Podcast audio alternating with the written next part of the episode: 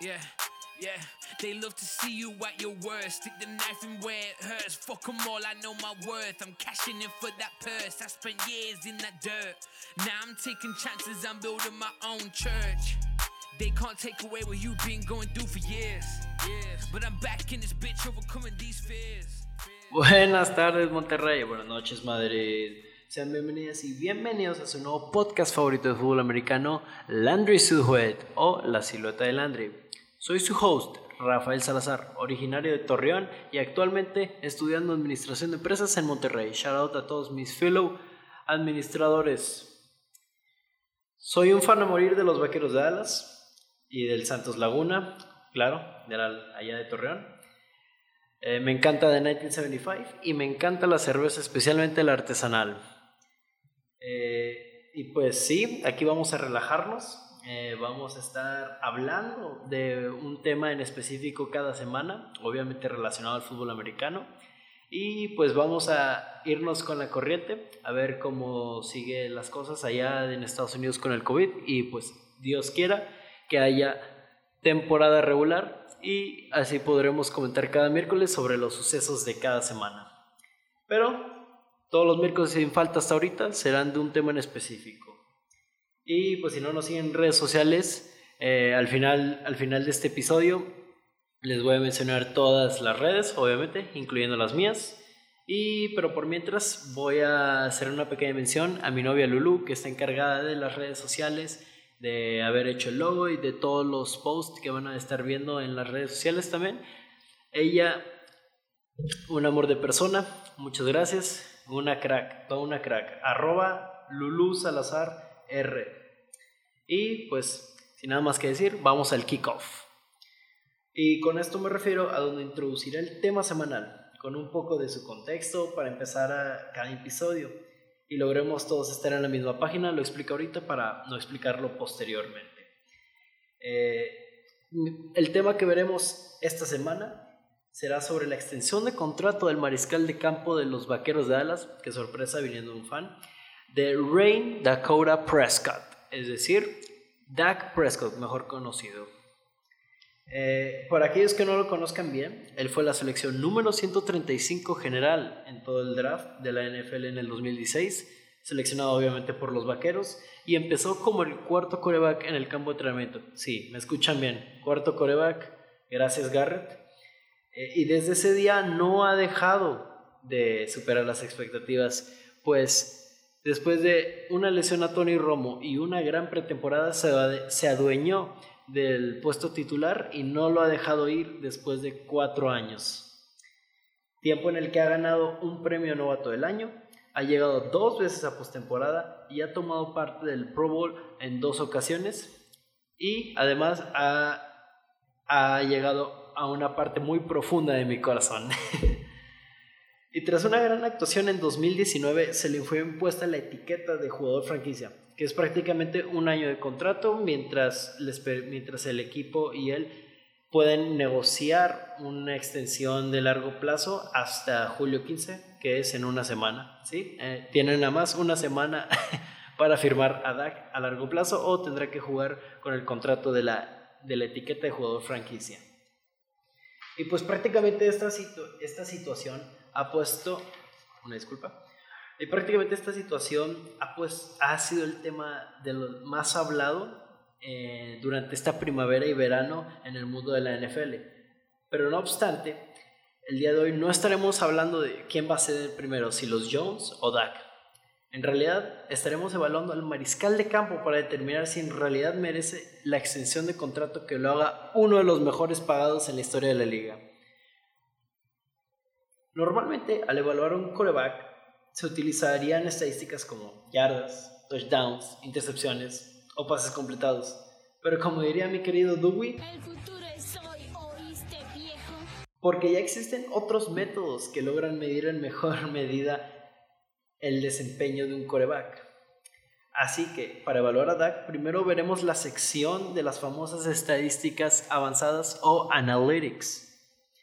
Y ustedes se preguntarán, pues, ¿qué es eso? ¿Qué acabas de decir? Pues estas son estadísticas utilizadas por una gran parte de la comunidad de la NFL para medir el desempeño de los jugadores, en especial su eficiencia. Es decir, tratan de medir la eficiencia y no el volumen como lo hemos hecho durante varios años ya. Y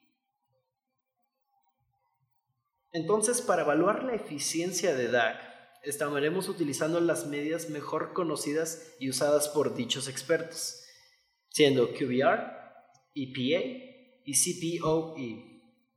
Tranquilos, no se me suenan un poco complejas, pero yo se las voy a explicar durante este episodio. En el caso del QBR, es una medida que incorpora todas las contribuciones positivas o negativas de un coreback, a través de sus pases, de las corridas, de las pérdidas de balón y sus castigos, obviamente. Busca demostrar la eficiencia de un coreback y en la manera en que aporta al éxito o al fracaso de su propio equipo. Y de acuerdo con ESPN, quien está a cargo de esta medida, los resultados de Dak en QBR desde que llegó a la NFL han sido, en 2016, tercer lugar, 2017, cuarto lugar, 2018, ahí sí baja hasta el lugar 17 sorprendentemente, y 2019 recupera su forma y va hasta el lugar 4 nuevamente. Por lo que veo esto nos dice que Dak ha sido uno de los cuatro corebacks más eficientes en toda la NFL al menos en tres de esos cuatro años. Aunque haya cierta gente que le pueda doler eso, que más bien que le pueda doler oír eso, o que batalle en aceptar que Dak es un coreback eficiente. Saludos a mi compa Bañuelos. Y ahora vamos a la segunda estadística que dije, que es el EPA, o los puntos agregados esperados. Y sí, nos vamos a poner un poco técnicos, pero tranquilos prepárense. Déjense los demuestro con un ejemplo. Tienes a dos equipos, uno en primera y diez y otro en tercera y tres. Los dos avanzan tres yardas. Y pues uno normalmente diría que pues avanzaron lo mismo, no, no hay diferencia absoluta. Pero no, porque en tercera y tres estás convirtiendo a una primera oportunidad, estás moviendo las cadenas y estás permitiendo a tu equipo meter, pues la posibilidad más bien de meter más puntos. Mientras que en la, otra situación, ¿qué pasó? Perdiste la primera oportunidad. Entonces, para medir la eficiencia de cada jugada se van a obtener puntos esperados, donde se va a multiplicar la probabilidad de anotar de la ofensiva y de la defensiva, dado factores como el down, o sea, primer down, segundo down, tercer down, cuarto down, las yardas para convertir la ubicación en el campo, el tiempo restante y el marcador. ¿Por qué se va a multiplicar? Dirán, por sus respectivos puntos, es decir, un touchdown ofensivo 7, uno defensivo menos 7, un gol de campo ofensivo 3, uno defensivo menos 3 y un safety menos 2. Se vuelve a hacer lo mismo cada jugada, por lo que al final la diferencia entre los puntos actualmente logrados por un jugador o por un equipo y los que se esperaban dan como el resultado el EPA, es decir, los puntos esperados agregados. Claro, a un jugador solo se le incluye el EPA de la jugada donde participe. Se puede ir un poco complicado, pero no lo es. Y también yo me he tardado en acostumbrarme a utilizar esta nueva forma de medir el desempeño de tanto jugadores como de un equipo en general. Pero la verdad es que ha resultado una medida muy efectiva y si le quieren entender en mejor medida la estadística, yo les recomiendo donde yo, donde yo aprendí a usarla, que fue en el thread de Twitter de arroba Chief Analytics y también de un video de arroba Adrián-Cadem y arroba NFL. Eh, dichas tres cuentas tienen muy buen contenido en NFL, así que les hago una, una pequeña promoción, por así decir. Pero vamos a dejar a un lado eso y vamos a reenfocarnos en el EPA de Dak Prescott, que ha llegado a desempeñar muy bien de acuerdo a dicha estadística, porque según la página de rbdsm.com, Dak está en el lugar 8 de EPA por jugada desde 2016, en la temporada regular con un mínimo de 1000 jugadas, por arriba de jugadores como Russell Wilson, Kirk Cousins, Carson Wentz y Aaron Rodgers. No se me enojen, fans. No se me enojen. No solo voy a estar aquí diciendo que Dak es el mejor coreback de la liga, porque su, la última medida que tenemos, el CPOE o su significado en español, el porcentaje de pases completos por encima de lo esperado, no le ha resultado tan favorable. Este es prácticamente, para explicarles, la resta del porcentaje de pases completos de un coreback y el porcentaje esperado que se completen los pases de dicho coreback. Y Dak ocupa el lugar 13 desde 2016 en la temporada regular con un mínimo de 1000 jugadas en CPOE, lo cual no resulta ser malo, pero tampoco es algo muy útil para alguien que está buscando ser uno de los mejores pagados en su posición en la NFL. Y pues si Dak tanto en EPA como en QBR está teniendo un desempeño muy eficiente, ser uno de los mejores 10 corebacks en toda la liga, ¿a qué se ve un resultado tan mediocre en el CPOE? Pues esto nos va a llevar a nuestra siguiente sección a evaluar, pero lo veremos después de la pausa.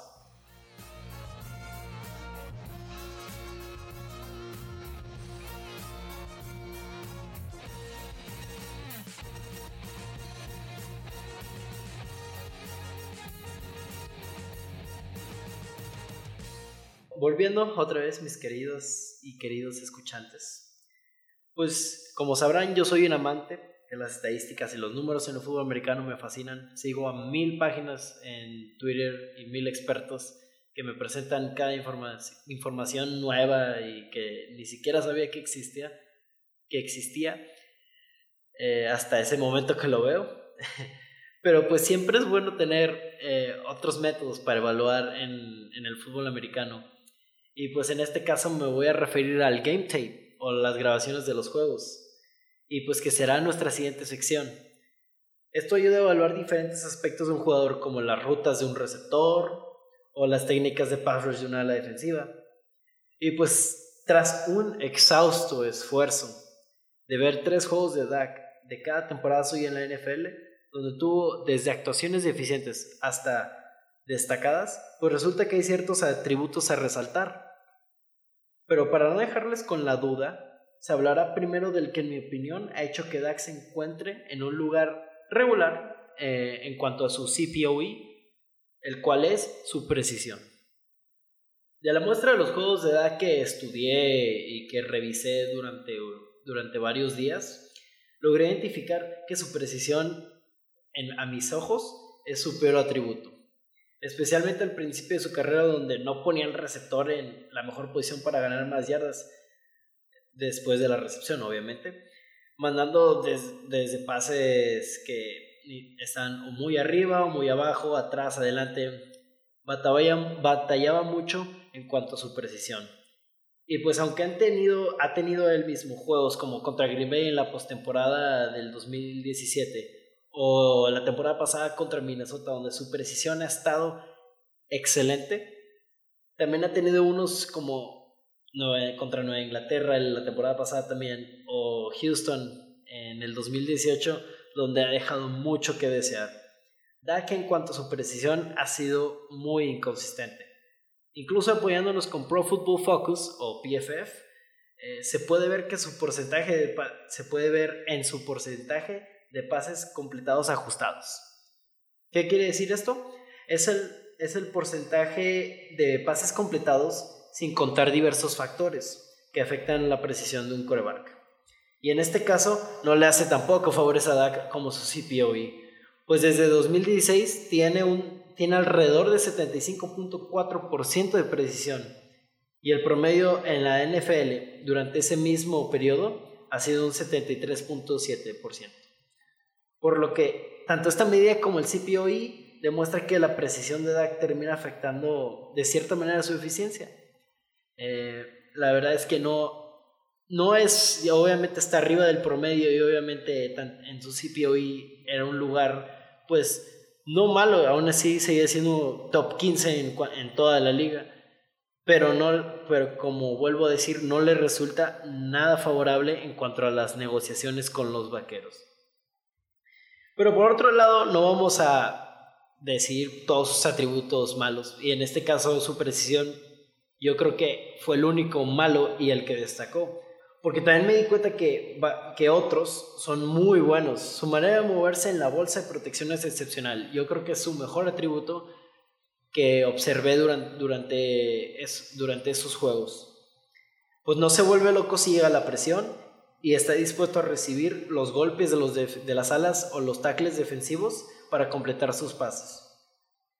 Pero si no encuentra el receptor o eh, si no encuentra el receptor inmediatamente, por así decirlo, o llega la presión muy temprano, pues también su juego fuera de la bolsa de protección le, le ayuda mucho en su juego, le ayuda a encontrar receptores, le, le ayuda a sus le ayuda a sus receptores a tener más tiempo para desmarcarse y eso es muy útil, muy, muy útil para, para un coreback tener esa habilidad.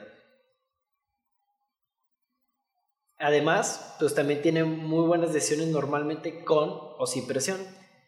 Y pues cuando se da la primera situación de no tener a nadie llegándole o nadie estorbándole en la bolsa de protección, pues su EPA por jugada resulta estar por arriba del promedio de la NFL en gran medida. Es de los mejores corebacks en la liga pasando sin, si no llega la presión. Y en cuanto al lado opuesto, eh, es también un poco inconsistente, pero no es su peor atributo como, como la precisión. Y, eh, y, pues también así para agregar otros atributos buenos, pues su IQ de fútbol americano es, está en otro nivel y eso se sabía desde que fue novato. El correr con el balón y, sus, y cuando la situación es tercera oportunidad, también, es, también saca lo mejor de su juego. Y pues también no hay que olvidarnos que como nuestro querido Romo ha mejorado con el paso de los años como un buen vino. Pues se ve como en su manera de anticiparse en los pases y en su mecánica para lanzarlos. Es decir, pues como lanza un pase utilizando su brazo, su muñeca y sus pies. Sí, necesitas de un buen movimiento de pies para lanzar un pase. Y se demuestra en gran medida comparando un juego en el 2016, porque yo veía su mejor juego en el 2006, por ejemplo, este de Green Bay en postemporada, y podría ver el peor juego que tuvo la temporada pasada y no seguía, y la diferencia era enorme en cuanto a su anticipación y sus mecánicas. Una es, una disculpa, son atributos que ha constantemente mejorado desde que entró a la liga. Incluso algo en lo que más me ha sorprendido eh, en su progreso como coreback en la NFL ha sido su agresividad. Es decir, los pases, eh, más bien, qué tan propenso es, lanzar, es lanzando pases de 20 yardas o más. En sus primeros tres años tuvo un promedio de 9.7% de sus pases yendo 20 yardas o más Mientras que en ese mismo plazo el promedio de la NFL fue un 12.3%, estuvo, muy por abajo del promedio, es decir, no lanzaba tanto de lejos. Pero esta última temporada algo cambió, porque el 12.8% de sus pases fueron de 20 yardas o más y el promedio de la NFL fue de 12.2%, es decir, aunque obviamente no se ha alejado de ese porcentaje, ya lo rebasó y pues se ve que está siendo más propenso a lanzar, a lanzar, a lanzar de lejos e incluso pues a ser más agresivo.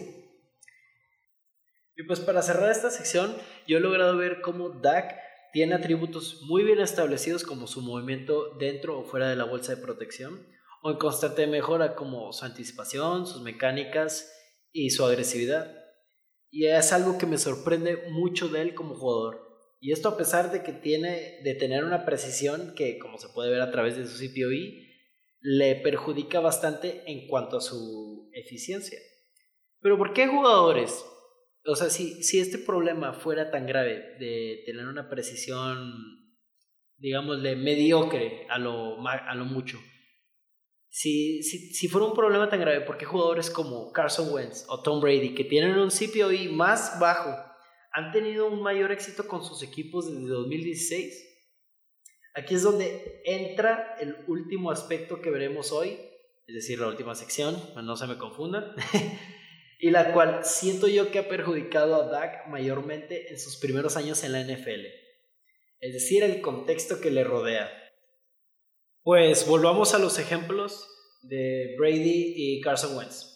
Brady ha jugado en tres Super Bowls en los últimos cuatro años con Bill Belichick al mando. Y Wentz ha tenido una temporada de MVP y ha clasificado a postemporada los últimos tres años con Doug Peterson al volante. Y pues, ¿quién ha tenido Dak así para ayudarlo en esta sombría liga que es la NFL? Pues ha tenido al famoso Jason Garrett, al ex coordinador ofensivo Scott Linehan por tres años y a una defensiva que desde 2016 está en el lugar 17 en EPA por jugada, a pesar de que la ofensiva se encuentra en el lugar número 5 en, la, en, la, en el EPA por jugada desde 2016. Aunque obviamente Garrett y Linehan no han tenido mucho que ver con el éxito ofensivo. pues ellos han sido los que entre 2016 y 2018 le han dado receptores sin experiencia o en descenso, ¿sí? Des Bryant y Jason Witten ya iban en descenso eh, durante, durante ese periodo de años. También no le han dado ningún plan B para las lesiones como de Tyron Smith o los retiros o de Jason Witten y de Travis Frederick y también la necesidad de seguir el mito de establecer la corrida cuando resultaba inefectiva en diversas ocasiones. Y aparte darle un esquema ofensivo obsoleto en el que trataban de utilizar tres alas cerradas o seis linieros ofensivos en una formación. O sea, no lo puedo creer, no, no puedo creer que le hayan dado eso a Dak. Es, que lo hayan puesto en una situación más incómoda y aún así de darles la oportunidad de llevarlos a postemporada dos veces con una con un contexto que la verdad estaba fatal, fatal, fatal. Pero afortunadamente, entre comillas, llegó algo de ayuda a mediados del 2018 cuando se hizo un trade por Amari Cooper, aunque todavía seguía Scott Linehan con su esquema ofensivo obsoleto. Pero gracias a Dios, en 2019 aumentó un poco la ayuda al introducirse a un coordinador ofensivo joven y con nuevas ideas en Kellen Moore, además de mejores armas como un Michael Gallup en su segundo año y Randall Cobb un, y un Randall Cobb efectivo en el slot. Pero aún así, pues el efecto Garrett todavía ahí estaba. Sus malos hábitos como coach siguieron y terminó desperdiciando una gran ofensiva y yo creo que la mejor temporada de Dak Prescott hasta ahorita. Y eso sin agregar la mediocre defensiva y equipos especiales que cargó durante la temporada y ha venido cargando durante sus cuatro años en la NFL. Claro, Russell Wilson, al igual que él, ha logrado cargar a su equipo a postemporada e incluso jugar destacadamente en ella. Recuerdan contra Green Bay, contra Seattle o contra los Rams, en el caso de Dak. Pero es difícil conseguir un Super Bowl sin un buen contexto. Por ejemplo, Brady ha conseguido dos por ello. Philadelphia consiguió uno por su gran staff de coaches, incluso al perder Wentz por lesión. Y el, más y el ejemplo más reciente, Mahomes y Andy Reid consiguiendo uno al formar una de las mejores ofensivas que hemos visto en los últimos años. Pero con esto llegamos a la zona roja que, así como es la parte final de una ofensiva para anotar, una defensiva para parar, será la parte final de nuestro programa para resumir el tema de la semana. Y ocasionalmente pues algún otro que otros algún no que otros segmento. Me disculpa. Eh, pero hablemos una vez más de Rain Dakota Prescott. Es un coreback cuyo QBR y EPA demuestra que puede ser eficiente y cargar un equipo a postemporada múltiples veces agregándole aquellos atributos que continúa demostrando que son gran parte de su juego y los que continúa progresando. Ah, perdón, una disculpa. Pero a su vez es perjudicado por su precisión, que le ha costado jugadas clave a Dallas. Agregarle a eso que te ha tenido un contexto inapropiado y fatal que le ha costado que que le ha costado no solo juegos, sino pues idas a postemporada y hasta un posible Super Bowl porque ve a los Chiefs, tuvieron una ofensiva muy buena, así de, del par de Dallas. ¿Cuál es la diferencia? Pues los coaches tenían una defensiva también regular y los equipos especiales, no estoy bien informado al momento, pero, pero Dallas pues estaba en la misma posición, pero ¿qué faltó ahí? Coaches el contexto siempre ha sido clave y siempre será clave para el éxito de un equipo o de un jugador en la NFL. Y claro, puede ser una de las figuras más controversiales en el fútbol americano por, por esta situación de su contrato. pero no hay que negar que él será uno de los siguientes corebacks en romper el mercado, junto al recién extendido Mahomes, 500 millones de dólares nada más. Y si no es Dallas, alguien le dará un gran dineral a Prescott. Y con un contexto apropiado que limite algunas de sus deficiencias, pues logrará superar una vez más las expectativas, incluso llegando a un posible Super Bowl. ¿Se merece el contrato? En mis ojos, sí lo merece. Sin embargo, mis queridas y queridos escuchantes, nuestros ojos no son iguales, así que díganme sus opiniones por Twitter, Instagram o Facebook sobre si Dak merece el contrato o si he sido cegado como fan de mis vaqueros de Dallas. Pero así concluye esta primera edición de Landry Silhouette. Con el avance de los episodios se acostumbraron a decirlo. Quiero agradecerles a aquellos que se llegaron hasta acá, no los haya aburrido, y, que siga y que sigan promocionando el podcast, por favor. Prepárense para más temas polémicos y síganse informando sobre mi contenido y de la NFL. En Instagram, arroba The y arroba Rafitrox1103 con 2X. En Twitter, arroba The Official LSH y Rafitrox1103, nada más con una X ahí. Y en Facebook, en The Landry tenemos que cambiar el nombre, Lulu. Y pues yo me despido diciéndoles que Tampa Bay estaría mejor con James Winston. Nos vemos en la próxima semana. I'm trying to get all the profits deposited right back into my familia. Talking familia. How I be antisocial but making racks on social media. Yeah, I took a chance on this shit and got large from killing every medium. Yeah, I don't use Twitter no more. I be trapping out of my Expedia. Huh? Yeah, had to roll the dice and now I'm over all the lights and now they always trying to top it. I've been over their advice. Now they know where I've been going. It's been over to the right. And if you really want to look, I'll be the only one to sight. Facts. Stuck to the rest of my plan. I ain't no regular man. I got a hell of a brand. I'm getting up in the sky, but they leaving their head in the sand. Yeah, I roll the dice, see where life takes me. I've been feeling